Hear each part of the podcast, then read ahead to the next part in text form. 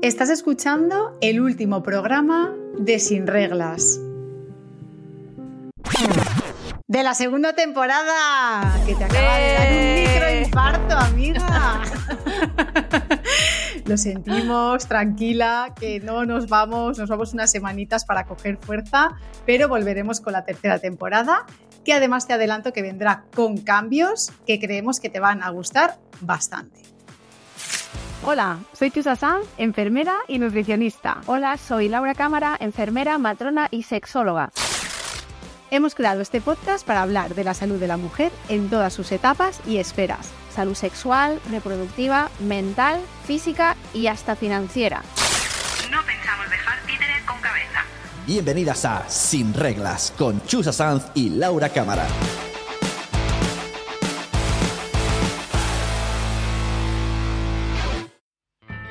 El consultorio.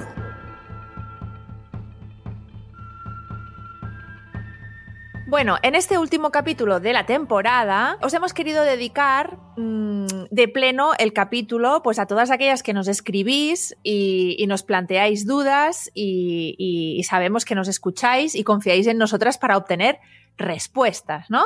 Así que este capítulo va a ser un poco más variado, no vamos a centrarlo en un tema en concreto, sino que va a ser un consultorio, un consultorio, un consultorio. Me encanta consultorio. Me ha salido así, consultorio. El consultorio random. Le Por algo llamar. será, ¿eh? Estas cosas que nos salen. Ay, ¿no te da un poco de lástima lo rápido Sí. que se ha pasado esta temporada? Bueno, que llevamos dos temporadas, casi 20 capítulos, y yo parece que ayer estaba hablando contigo para montar este podcast. Ay, Es verdad, es verdad.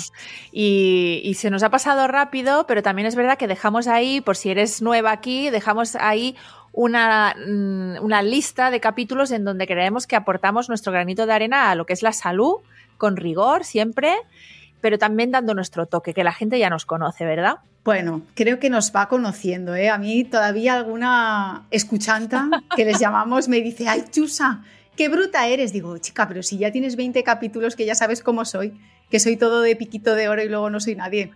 En fin, vamos allá, que tenemos muchas dudas que resolver y, y nada, empezamos con la de Lucía, si te parece. Yo creo que esta eh, la podías re- responder tú, que creo que es más tu campo. Lucía nos dice, ¿la píldora del día después es abortiva?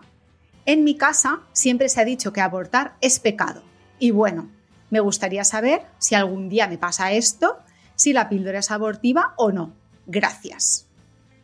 Bueno, tema interesante y además es una duda súper frecuente, ¿no? Yo no me voy a meter en, meter en temas de pecados. Yo de pecados eh, no sé. Eh, yo vivo en la ignorancia de los pecados, eh, así te lo cuento, chica. Bueno, yo es que somos unas pecadoras total, o sea, que pecado, pues, pues sí, unos cuantos. Confesables también. Pues ya está. En fin. Pero, claro, Claro. pero entiendo por dónde va la pregunta y creo que además puede ser una duda que, Mm. que tenga mucha gente. Eh, la respuesta es súper sencilla, aunque la podemos ampliar un poco, y es no. O sea, la píldora del día después no es una píldora abortiva y quiere decir que si ya ha habido un embarazo, si ya hay un embarazo, esta píldora no va a hacer nada, es decir, no va a causar la interrupción de este embarazo, ¿vale? ¿Cómo funciona la píldora del día después? La píldora lo que hace es, una, es una, un medicamento, es hormonal, ¿vale? Y lo que hace es intentar retrasar la ovulación, de manera que si has tenido alguna rotura de preservativo, eh, no lo has utilizado bien, eh, no sé, algún método que te haya podido fallar, lo que va a intentar esta píldora es retrasar, alejar de ese momento en el que has tenido ese, ese accidente la ovulación. Entonces, realmente esto es lo que hace. Eh, si ya se ha producido la ovulación, pues no, no la va a alterar y si en esa ovulación te has quedado embarazada, pues chica, te has quedado y de hecho es cuando puede fallar eh, la píldora del día después, ¿no? Entonces eh, tenéis que saber que la píldora del día después en general no presenta ninguna contraindicación, no presenta ningún efecto secundario grave, a veces puede dar un poco de náuseas, malestar de estómago, pero cosas bastante leves que no suelen requerir ningún tipo de atención. Y sobre todo sobre esta pregunta, pues que no, que no es abortiva. Bueno, así también es verdad que cuando tenemos estos conflictos, ¿no? Más de creencias y tal, bueno, pues eh, aquí yo intento ponerme en la situación ¿eh? de estas personas y pienso, ¿qué diferencia hay? Bueno, pues la diferencia es que mm, una cosa sería que si ya ha habido fecundación, esto eh, lo, lo, lo, abortara, ¿no? Propiamente dicho, y en el otro caso no. Entonces, bueno, pues es más un tema de moralidad, podríamos decir. No sé, como... Sí, si realmente nos, ceñimos a la ciencia, sabemos que no, que no es abortiva y que la píldora del día después no mm. va a causar ningún efecto sobre un embarazo ya existente. De hecho, eh, si alguien alguna vez se le ocurre utilizar esta píldora como método abortivo, le va a fallar. O sea, esto no, va a conseguir nada, ¿no? Actualmente tenemos eh, dos tipos de compuestos, por lo menos en España, eh, como píldoras del día después, que sería el desonogestrel y el acetato de, de cristal, que me, me, encallo, al decir nombres de medicamentos siempre me encallo. Eh, por lo que sea. por, lo, que, sea. Eh, y son dos tipos de compuestos que son los más utilizados y también debemos saber que se puede utilizar como píldora del día después el DIU, no como píldora, sino como método de emergencia el dispositivo intrauterino, que también lo podríamos utilizar, aunque es, en nuestro medio es verdad que no se utiliza tanto. Bueno, pues yo creo que ha quedado claro, puedes estar tranquila, si lo tienes que utilizar, pues no estarías produciéndote un aborto y nada, ya sabes que para evitar siempre, esto... Siempre me llega una pregunta en plan, es que la píldora del día después tiene muchos efectos secundarios y digo, mira, lo que tiene muchos efectos secundarios es un embarazo cuando es no el embarazo. El embarazo tiene mogollón de efectos secundarios, ¿sabes? No ahora, sino de por vida. Entonces, si no quieres un embarazo, mm, utiliza una píldora del día después, una concepción de emergencia que va a tener bastantes menos efectos secundarios y mucho más llevaderos que un bebé cuando no lo quieres. Hombre, otra cosa es que digas, pues cada vez que tengo relaciones me tomo una píldora del día después y voy encadenando. Claro, obviamente esto no, no estamos hablando de esto, pero es que le puede pasar a cualquiera. Claro, o sea, es un método de emergencia. ¿Qué quiere decir? Que es tu segunda oportunidad. Es la que vas, el que vas a utilizar cuando el que tienes que utilizar habitualmente te ha fallado. Por ejemplo, se me ha roto un preservativo, eh, no sé, me doy cuenta de que se me han olvidado eh, unas pastillas, etcétera, ¿no? Entonces no es un método para utilizar a diario, mm, no porque, no por nada, sino porque hay métodos mejores ya está. Hombre, porque si no estarías todo el tiempo pensando, ahora me tengo que tomar la píldora, tengo... claro. que también hay como un protocolo para, para, o sea, para llegar a, comprarla. Esto hace tiempo tenías que ir como a planificación familiar. Ahora no sé si la puedes comprar directamente en la farmacia. ¿Esto cómo va? se puede comprar. Sí, sí, aquí se puede, sí, se puede comprar o puedes ir a un centro médico que te la dispensen. Sí, sí. Bueno, pues en fin, ha quedado, ha quedado claro el tema. Muy bien, pues vamos si quieres a la siguiente pregunta que nos la manda una chica que se llama Azul, que, me hace mucha gracia. Me porque encanta es un nombre así como muy bonito, ¿verdad? Sí. Sí. Y dice, hola, he escuchado el capítulo de amenorrea hipotalámica porque es mi caso. Muy bien. Y os doy la enhorabuena porque me ha quedado todo súper claro. Qué bien, qué bien. Aún así, bueno, me gustaría saber por qué si no hay, por qué, eh, si no hay ningún suplemento que arregle la amenorrea, he ido a algunos profesionales que me han dado un montón de suplementos para la amenorrea y yo pensaba que sí funcionaban.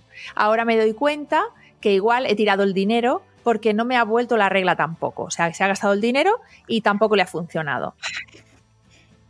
Ay, madre mía, azul. Bueno, primero que nos encanta tu nombre. Menudo melón acabas de abrir con la suplementación, con los profesionales, con todo esto. Yo creo que, podemos abrir eh, primero uno y luego otro, ¿no? Porque aquí es verdad que esta pregunta... Eh, uf, eh, hay, que. Bueno, voy a aprovechar esta pregunta para, soltar mis cosas. Desátate. Desátate. Bueno, pues empezamos por los profesionales. A mucha gente, ¿vale? Y esto lo veo yo en consulta muchísimo, es como que le cuesta derivar. Y es que hay que derivar cuando no tienes ni puñetera idea de dónde pillar la persona que tienes delante, no sabes lo que le pasa ni cómo puedes ayudarla, o incluso derivar porque dices, oye, mira, es que mm, no tengo los conocimientos suficientes. ¿no? Ahora hay como una moda de, ah, pues no, venga, todos nos subimos en el mismo carro y, y aquí podemos todo el mundo tratar todo. Pues mira, no. Te pongo un ejemplo. Pepi Jiménez, ¿vale? Ella se vende como especialista en salud de la mujer y resulta que Pepi se ha sacado un cursito de CCC de dietética o un curso de life coach, que esto me encanta. Lo de life coach es que me encanta. Life coach, ¿qué es esto? Life coach, tía, pues un No, coach de no tu vida. conozco. Ay, por favor. Un vale. coach, hacerte coaching, que, que el coaching en sí es como, ¿no? Sí, es co- sí, como si fuera asesoría, acompañamiento, pero ahora se llama life coach. Vamos, Life que cuando no coach. tienes un título para justificar lo que estás haciendo, pues te lo inventas. Entonces, y ella te dice que eh, te puede ayudar con la menorrea porque ella mismo piensa que, que esto es su competencia. Entonces, puede que sea maravillosa, Pepi, mm, una maravillosa profesional para ayudarte. Pues yo lo dudo, porque Pepi puede tener muy buenas intenciones, pero se ha subido a un carro que no le pertenece. Y esto es hacer intrusismo. Seguramente le falta información y seguramente no pueda llevar este, este caso. ¿Y esto por qué lo digo? Pues porque, primero, hay una responsabilidad también individual a la hora de ponernos nosotras en manos de alguien. Pregunta qué formación tiene, pregunta qué experiencia tiene, pregunta de dónde se ha sacado el título. Porque es que Mm. esto, en medicina no hay ningún problema. Todo el mundo sabe que el médico es el que hace esto, pero no sé por qué narices en nutrición. Bueno, enfermería tampoco, ¿no? Es como, ah, todo el mundo come, todo el mundo es nutricionista. Ostras. Claro. Ahí también tenemos que, o sea, porque tú puedes no tener formación sanitaria o puedes tener una formación de- sanitaria concreta que tampoco te avale para tratar algunos aspectos concretos. Es decir, tú puedes ser Eso médico es. o puedes ser enfermera y no tener ni puñetera idea de nutrición. Por ejemplo, yo. Eso es. Yo no eso tengo ni idea de nutrición, más que lo básico que me dieron en la carrera. Entonces, yo cuando escucho a determinados médicos o enfermeras decir, no, pues dieta mediterránea, yo digo, madre del amor hermoso. Claro, tócate las narices. ¿Para qué te metes en ese berenjenal si no estás, no sabes nada de eso, ¿no? Entonces, también es una forma de ningunear a profesionales especialistas en otros campos como son la nutrición, la psicoterapia, la fisioterapia, no sé, ¿no? Eh, etcétera. Entonces, muy importante esto. Totalmente. Y además es que me lo traigo más, a- o sea, me lo traigo a mi terreno porque es lo que yo veo en consulta cada día, ¿no? Me viene gente, pues eso, no, es que he estado en fulanita de tal, que sí es nutricionista y me ha dicho que con esto eh, voy a solucionar mi amenorrea. Y es una intervención que nada tiene que ver con lo que hay que hacer. ¿Por qué? Pues porque no tienes ni idea de qué te, de qué te traes entre manos. Que tú Mm. puedes ser una nutricionista buenísima para unas cosas, pero es que tampoco puedes saber de todo. Igual que enfermería, tú eres claro. enfermera, pero tú eres enfermera oncológica, pues igual no tienes ni puñetera idea de, de quimioterapia ni de procesos oncológicos o de urgencias. O... Entonces aquí pasa lo mismo, pero también tenemos que tener una responsabilidad de preguntar quién, a- Mm. en qué manos de quién nos ponemos. Y esto es así. El tema de la suplementación, pues aquí ya juntamos las dos cosas. Cuando yo no tengo herramientas y me creo que todos los medicamentos son satánicos, ¿no? porque ahora estamos como en, una era en la que la Big Pharma es Satán, pero la Big Natural es lo que, se- lo que, va, lo que mola, ¿no? Y Ya. los medicamentos son una mierda, hablando claro, pero resulta que tomarme 70 suplementos como son naturales es algo que no, que, que- que no pasa nada y así va a mejorar mi salud. Vamos Claro, a ver, error, es que ni una cosa ni la otra. Claro. Hombre, y tan error. Primero, los medicamentos pasan unos controles que los suplementos no. Entonces, eso partiendo de esa base. ¿Cuándo se da el suplemento? Pues cuando es necesario. Si yo tengo un déficit de hierro, me tendré que suplementar. Si tengo niveles bajos de vitamina D, pues claro que me tendré que suplementar. ¿Hay suplementos que pueden ser beneficiosos? En algunos casos, como puede ser algún adaptógeno, en situaciones de estrés, etc. Pues sí, cada vez hay evidencia mejor, ¿no? Y, y cada vez hay cosas que, bueno, pues que podemos ir usando, pero no es tampoco normal tomarte 20 suplementos si tú estás sano. Y si no estás sano, tampoco, porque Claro. seguramente serán No suplementos que tampoco, claro. Claro, además también, o sea, que buscamos a veces lo mismo que con los medicamentos, pasa con los suplementos, y es que buscamos remedios milagrosos, píldoras fáciles que nos arreglen el problema, ¿no?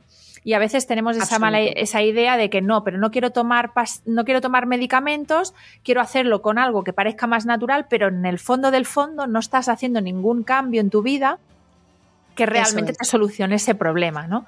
Entonces es como, como maquillar las cosas de, de alguna forma, pero que tampoco no, no nos salimos No. de lo mismo.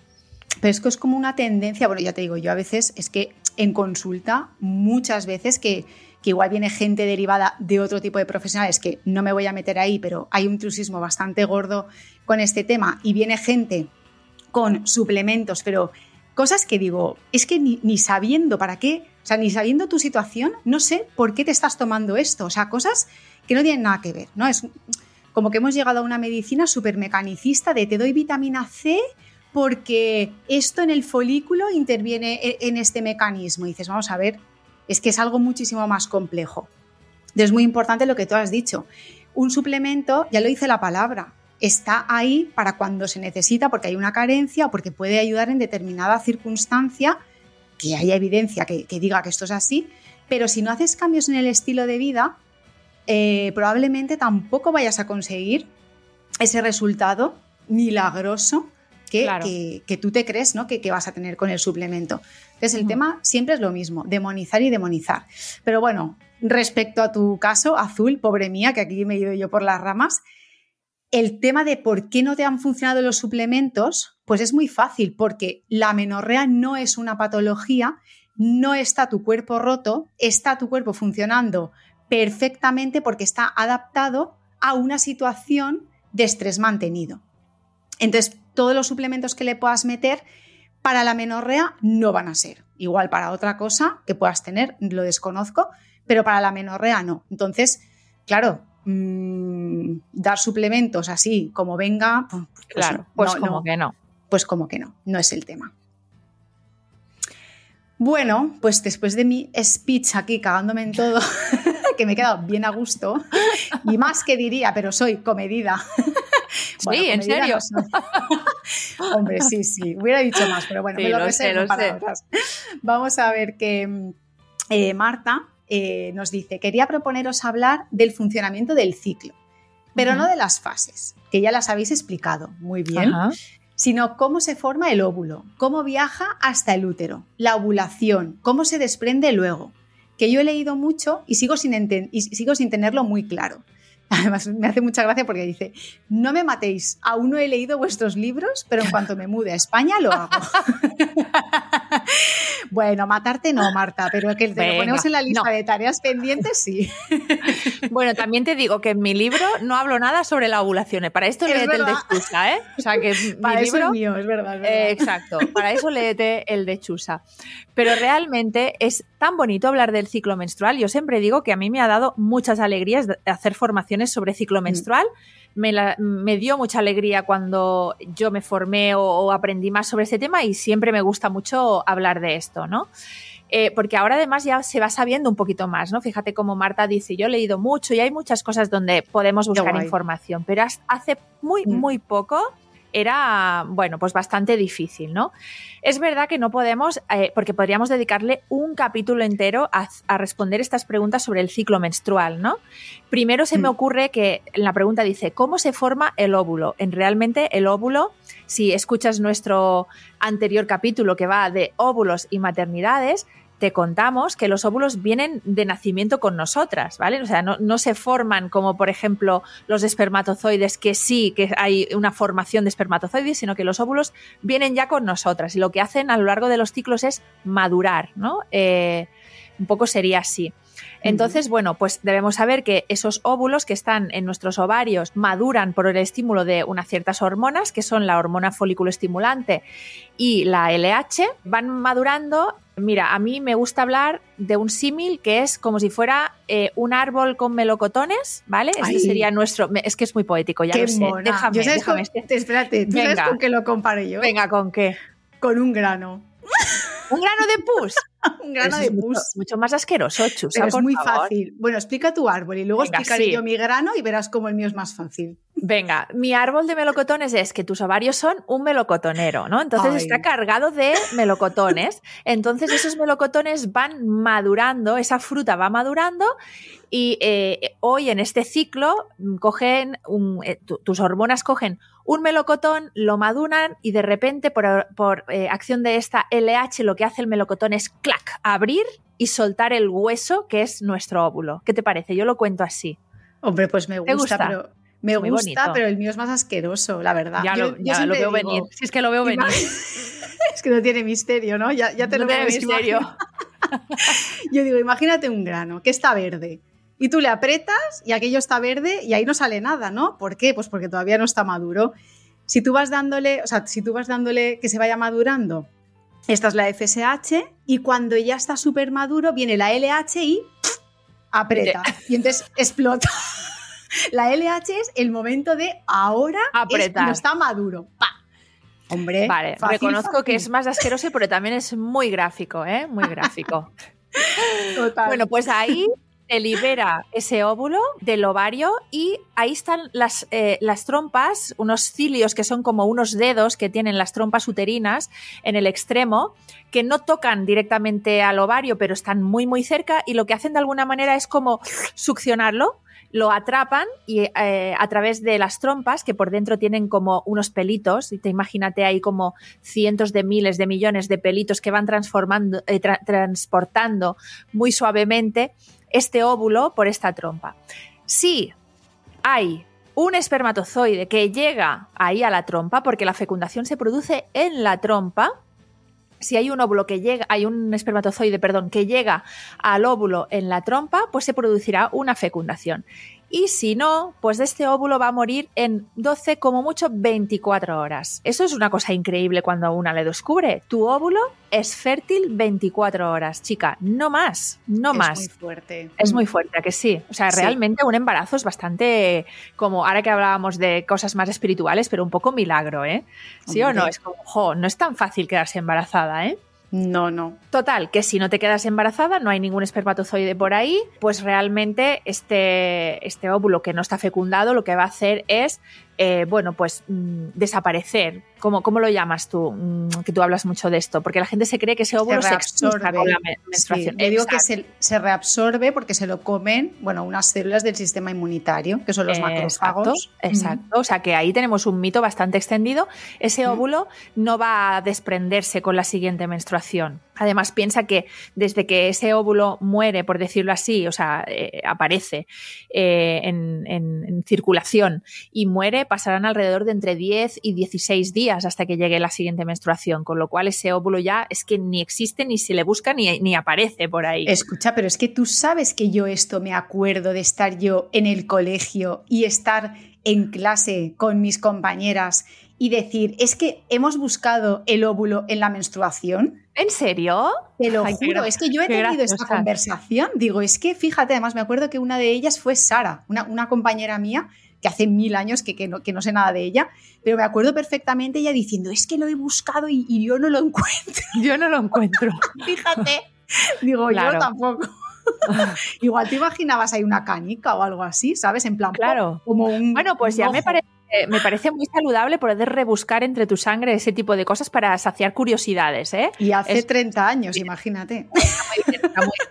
Sí, En cualquier, de cualquier forma, te recomendamos que escuches nuestro último capítulo que va de óvulos y, y hablamos un poquito más sobre este tema, así que esperamos que, que, bueno, que te hayamos mm, iluminado un poco más y, y resuelto dudas.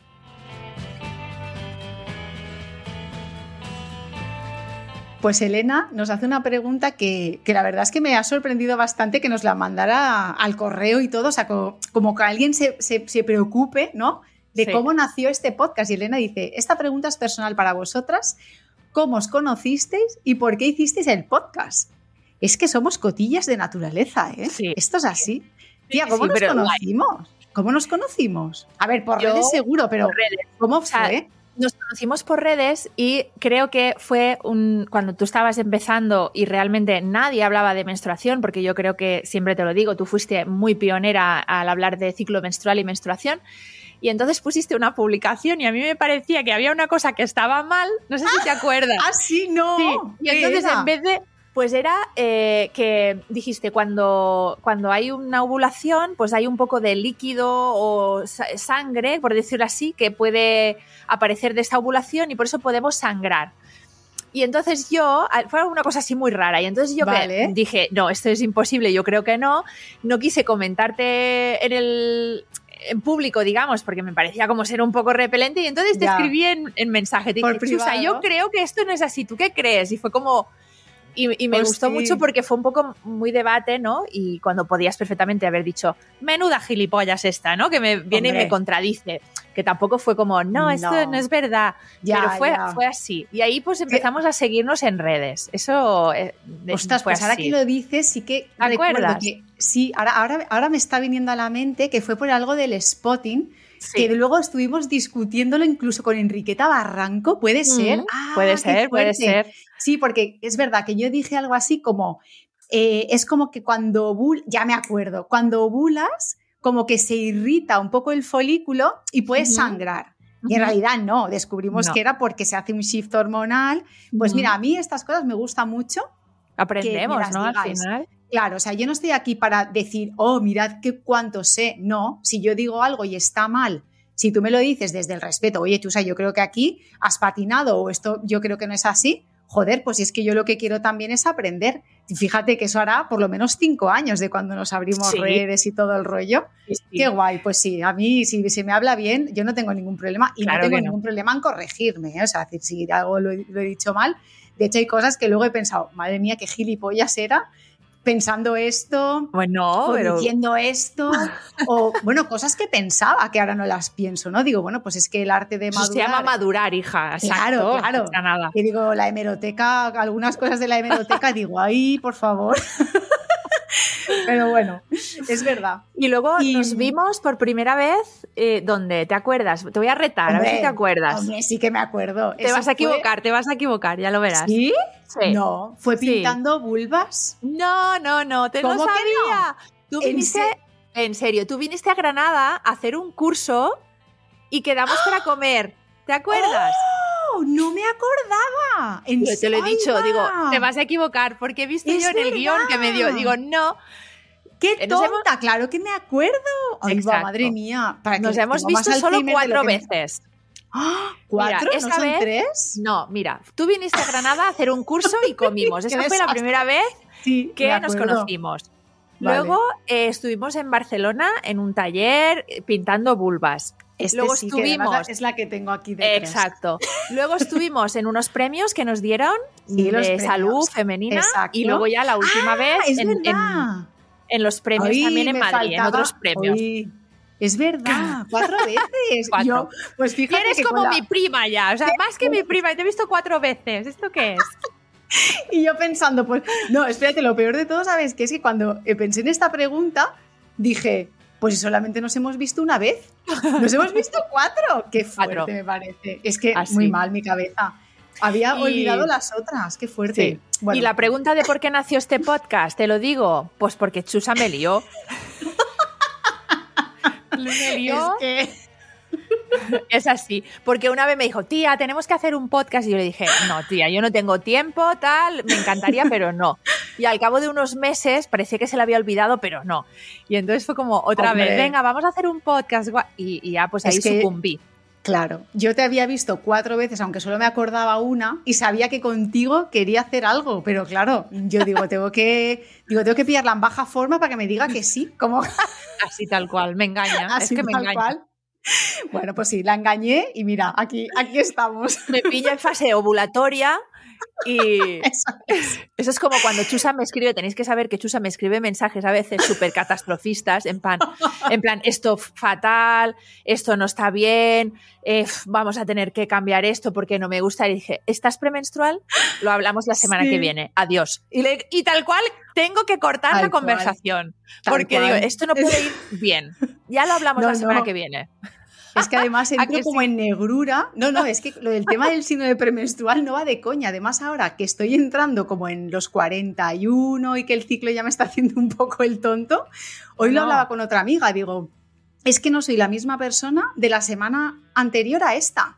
Digo, la semana anterior era todo negrura, terror, rayos, truenos, todo mal. Y esta digo, bueno, chica, pues Exacto. tampoco está tan mal. Menos mal que que- Laura me nivela con Exacto. esto. tuve que decirte la semana pasada. Cómete Sí. unas galletas de chocolate y ya hablamos la semana que viene. Y yo te mandé una foto porque me acaba de hacer galletas esa misma tarde. Es que no puede ser. bueno, pues esta ha sido nuestra historia. Ya os contaremos siguientes capítulos que, que tenemos eh, cosas para, para quedar y vernos. Y, y ya os las desvelaremos un poquito más adelante. Exacto. Bueno, Venga, pues Carmen, venga, léemela tú si quieres. Ah, no, yo te la Vale. leo, que es para ti, que es para ti. ¿este es para mí? Venga. Sí, yo creo que sí. Bueno, dice, buenas a las dos. Os escribo porque quiero plantear una duda. Eh, Vale. Carmen nos dice, soy una persona que reconozco no se cuida mucho y siempre he sido tripuda. Me encanta esta palabra. Porque Tripuda. llámese barrigona, llámese chicha en la barriga, en fin, esto tiene varios nombres. Ella dice tripuda, que te entendemos, Carmen, no pasa nada, Total. te hemos entendido. Pero ha sido perder la regla y mi cintura ha desaparecido por completo.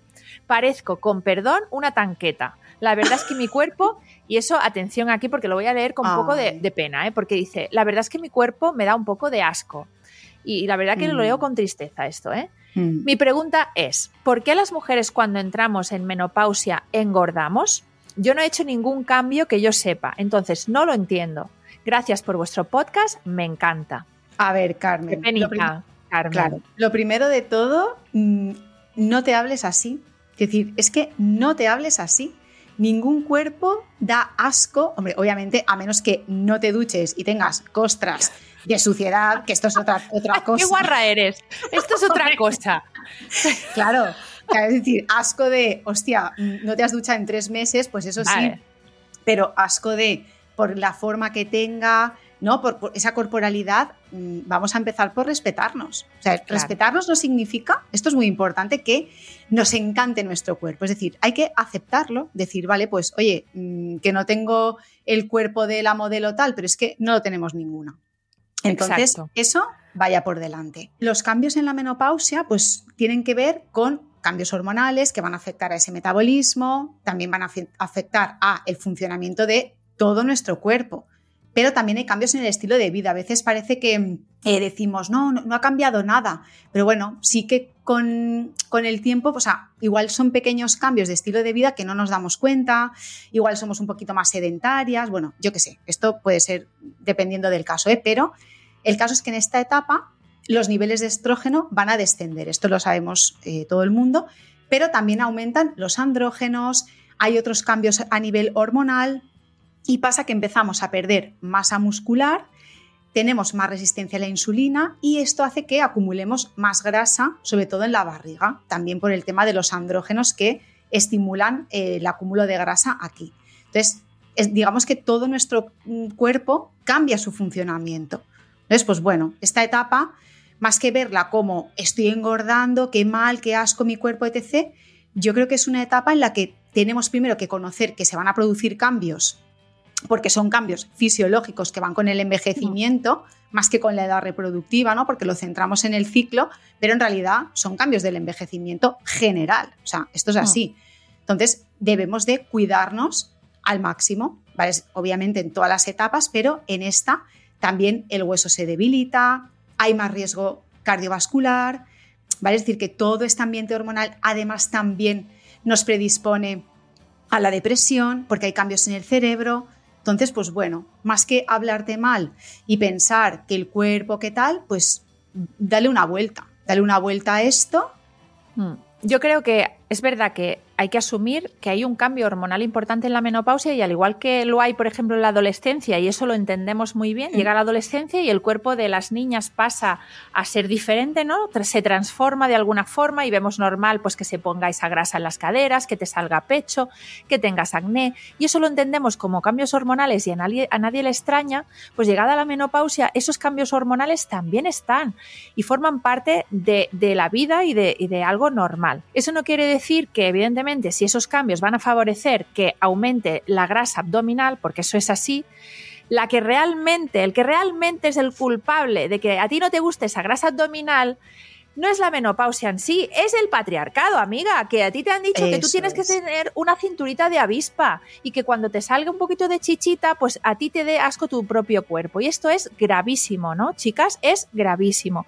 Todos los cuerpos son válidos y todos los cuerpos merecen el mismo cariño, el mismo respeto. Ya no de otras personas, sino que imagínate, ¿no? De nosotras mismas, qué menos, qué menos. Y efectivamente, pues cuidarnos en esta etapa eh, es, evi- es evidentemente por salud, ¿no? Tenemos que cuidarnos, estos cambios están aquí, el, paso del tiempo está aquí Y, más allá de que podamos cuidarnos más o menos para que esta tripa pues no te salga tanto, que genial, si lo conseguimos o no, no lo sé, más allá de eso está la salud. Y ese es el objetivo que debemos de tener. Debemos de tener una vida activa, comer bien, ¿no? Estar, dormir bien, hacer ejercicio físico y todo eso es por salud, no por el físico, ¿no? No por el cómo nos veamos. Exacto. Además es que eh, esto ya lo hablamos también en, en, el capítulo que tenemos de menopausia, en el que hay una presión estética, el, ya por ser mujer, pero es que cuando ya tienes cierta edad, también tienes una presión añadida porque ya es como que, bueno, pues ya eres vieja y aquí ya no, aquí ya no estás en el mercado, ¿no? Por decirlo así. Oye, pues tenemos que reivindicar ese espacio. porque ellos son maduritos interesantes y nosotras somos viejas decrépitas? Pues no, esto no es así. Carmen, que te pongas a entrenar como autocuidado, que comas bien, flexible, que busques amigas, que te rías, que, que te vayas a hacer tus cosas y, oye, que seas muy feliz y que tu cuerpo lo abraces como es, que es el que te permite estar en este mundo, al fin y al cabo. Claro que sí, y que oye, que nos, nos, presentemos al mundo y que yo qué sé, yo siempre pienso, bueno, pues yo eh, ahora mismo, pues mi ropa, mi manera de estar, mis cosas que hago son diferentes que cuando las que, que, cuando tenía 15 años, ¿no? O sea, es como que la vida va pasando y una tiene que adaptarse. Y si ahora no puedo ir embutida como una salchicha porque me van, me, me, aprietan los pantalones, pues me compro unos pantalones más anchos y a tomar por saco, nena, Oye, te digo. Yo soy muy fan del, del, del, vestido este que lleva de mis rusos, que era un poncho y ala, ahí que vaya todo. ¿Y qué? que vaya todo. Oye, tanta complicación. ya te digo, cosas que nos aprieten el, el chirimiri, no. Apreturas, no. Exacto. Cosas cómodas y ya está. Eso. Claro. Y además te digo que, que, también es como, no sé si a ti te pasa, ¿eh? igual aquí ya me estoy poniendo un poco filosófica, pero yo creo que el cumplir años a mí me está liberando eh, bastante en, ese sentido de, de, de, la presión estética. Mm. Y bueno, total, si ya tengo 41, quiero decir, ¿qué más me da? ¿no? O sea, no, no como dejadez, ¿eh? que no se entienda como dejadez. Sí, te entiendo. Sino que... Bueno, pues como tampoco voy a estar en el punto no me importa. me importa tres narices, exactamente. Y de hecho esto me doy cuenta cuando voy al gimnasio. Yo voy a entrenar y voy al típico gimnasio de barrio, pues bueno, que a las horas a veces a las que voy, pues está lleno de gente bastante más joven que yo. Y yo voy ahí ocupando mi espacio porque soy una señora que se tiene que cuidar los huesos ¿eh? y necesito yo entrenar mi musculatura. Qué exageración. Parece que vas. Yo me estoy imaginando que entras al, al gimnasio en andador. Es que soy una señora que viene a entrenar mis huesos. Perdone, ¿puedo marcar aquí mi andador? Tiene 13 años, ¿sabes? Que digo, a ver, ¿sabes? Digo, ocupan ahí un montón. Digo, pues yo llego aquí, y monto todo mi despliegue porque necesito 800 millones de cosas para, para entrenar. Y déjenme. Oye, exactamente, déjame en paz.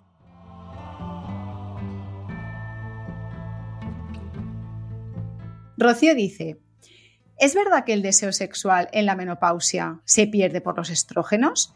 Debo ser un caso raro porque para mí ha sido entrar en la menopausia y se me ha despertado la libido.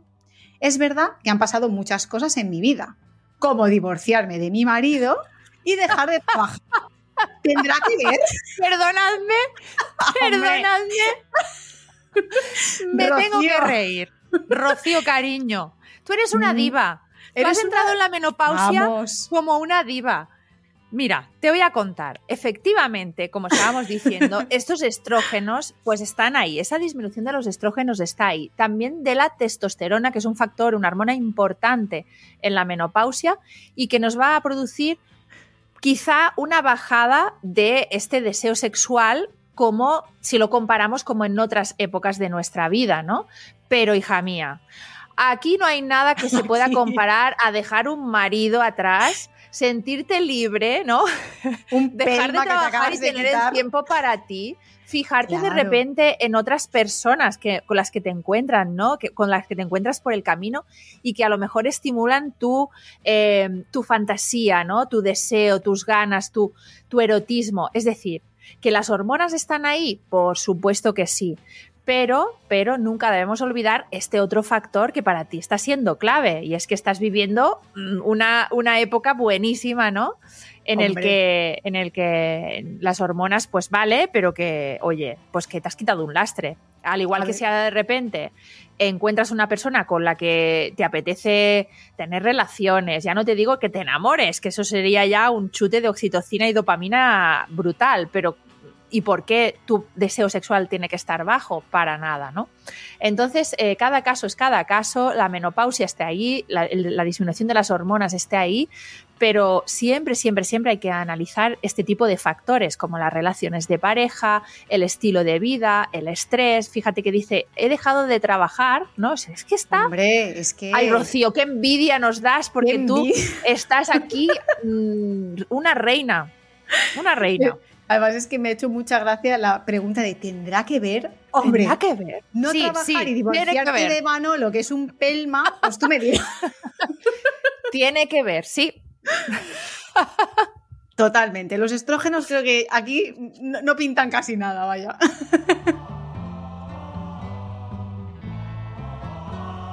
Nos escribe Marina y dice, me gustaría que hablarais de la dificultad que encontramos muchas para recibir la atención sanitaria adecuada.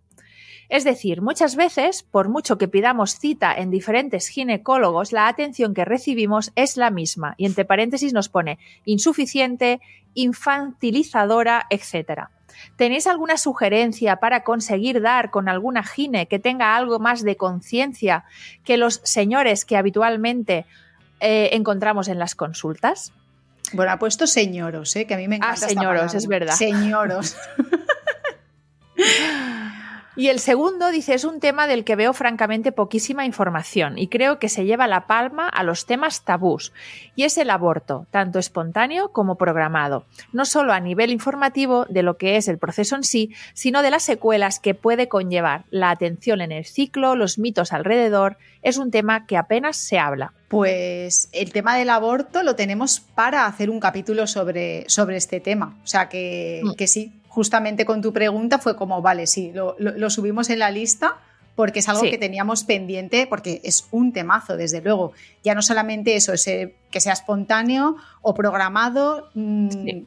Es, es un tema muy, muy interesante. Bueno, y precisamente está bien hablar de eso, ¿no? De qué pasa con los abortos espontáneos a- a- en el punto de, desde el punto de vista pues, reproductivo, de fertilidad, de duelo perinatal y demás, pero también el tabú que hay en torno a, los, eh, a las interrupciones voluntarias del embarazo, que aquí hay mucha tela que cortar en muchísimos aspectos, por lo tanto nos lo hemos apuntado como un tema a tocar en un capítulo entero. ¿Vale, Exacto. Marina? Este lo vamos a, tratar. Y luego sobre el tema de los profesionales, pues a ver, yo creo que el tema de que se infantilice, ¿no? el tema de que sea insuficiente, mm, tiene que ver con, eh, primero, cómo se estudia ¿no? Eh, en, la- en las propias universidades. ¿no? O sea, cuando hablamos de médicos es como la relación médico-paciente muchas veces es jerárquica. ¿no? Es como yo soy el que te dice lo que tienes que hacer y tú eres como una parte pasiva que únicamente tiene que hacer lo que, lo, lo que yo te digo, ¿no? Y es como, no, yo creo que ahora la gente ya está cambiando un poco esta percepción, ¿no? Es decir, yo quiero ser una parte activa de mi salud y, y- y esto pues poquito a poco, ¿no? Nosotras vamos demandando como, co- como otra, otro tipo de, de- de cuidados, ¿no? Y otro tipo Mm. de, de trato. Esto será lento, pero es, es esto, ¿no? Un cambio, pues, mm, social y también de cómo es co- como que se tiene que ir haciendo un, un- un recambio ¿no? de, de este tipo de profesionales, porque al final cuando vas al médico, lo que antiguamente era es, he ido al médico, me ha dicho esto y yo no chisto, o sea, es que ni Mm. opino de lo que me ha Sí. dicho, es así. Luego realmente es verdad que yo que mm, tengo muchos compañeros y compañeras ginecólogos y ginecólogas, creo que esto no es tanto un tema de señores o señoros, ¿no? Porque yo tengo compañeros Totalmente. hombres que creo que son un sí. amor atendiendo a, a las pacientes, al igual que conozco ginecólogas que no lo son. Creo Sí. que esto es un, un tema eh, de la persona y del propio profesional que se da cuenta de que el trato a, a las pacientes y el modo en el que eh, las pacientes ahora mismo exigen de la medicina es otro, ¿no? Es decir, no, no, pues probablemente sea este cambio de paradigma que tú comentas, ¿no? Ya no queremos esto de que, alguien me diga simplemente lo que tengo que hacer y, ya está. No, no, yo quiero ser parte activa de mi proceso de salud, quiero entender las cosas, quiero que me traten bien, eh, quiero que me, me, me, me, den mi espacio, mi tiempo y creo que realmente hay muchos, eh, ya muchos profesionales que están trabajando así. ¿Cómo puedo hacer para encontrarlos? Pues te diría que preguntes en el boca a boca. Esto está clarísimo. O sea, pregunta a gente que busque, porque esto es así, no todas las pacientes buscan lo mismo en los profesionales que les atienden, ¿vale? Hay gente que quiere que le digan lo que tienen que hacer, ya está, y todavía no han, dado este cambio de paradigma. Entonces, yo te diría que preguntes a, compañeras, amigas, no sé, mm, gente de tu familia que visite ginecólogos y ginecólogas, qué esperan de sus médicos y a qué médicos van y si están contentas. Yo creo que el boca a boca es lo que aquí nos va a dar la pista, ¿no? Totalmente. Luego también es verdad que ahora cada vez más eh, hay muchísima, eh, muchísimos ginecólogos, ginecólogas que están haciendo divulgación y por ahí también puedes ver, ¿no? Cómo tratan, cómo, o sea, cómo abordan los temas. Qué visión tienen, sí. Sí, ¿no? Yo creo que está, mm, tú lo has dicho muy bien, ¿no? Ya no es tanto señoros, que también obviamente los hay, mm, pero también hay ginecólogas que dices, madre mía, vaya tela, parece mentira que tú también seas mujer y, estés compartiendo muchas de las cosas que, te estoy planteando. O sea, no es tanto un Para mí tiene doble agravio, ¿no? Efectivamente, este, esto. Mm. Pero efectivamente, si en redes tú puedes ver qué tendencia tiene o qué manera de, de, enfocar las cosas tiene una profesional y luego pues ya preguntas, hay mucha gente que no está en redes y que son maravillosas profesionales. Obviamente. Eh, hay gente que puede hacer muy bien la divulgación y, bueno, y, que estupendo, pero que hay gente que no se dedica a las redes, no hace divulgación y en cambio yo me pondría en sus manos directamente, ¿no? Eso es, pero me refiero a que cada vez hay muchísima más, o sea, personas que sí que hacen asistencial que encima tienen como esta parte de divulgación, vamos, por lo, por lo menos no todos, obviamente, porque también hay que pensar que es un trabajo, ¿no? Divulgar ocupa mucho espacio y si mm. ya haces consulta y haces mil cosas y encima divulgas, pues mm. obviamente no llegas a todo, pero bueno, que sí que hay algunas compañeras que encima tienen esta parte como más activa y puedes ver con quién vibras más o menos, ¿no? Pero bueno, el boca a boca esto no tiene, no tiene rival.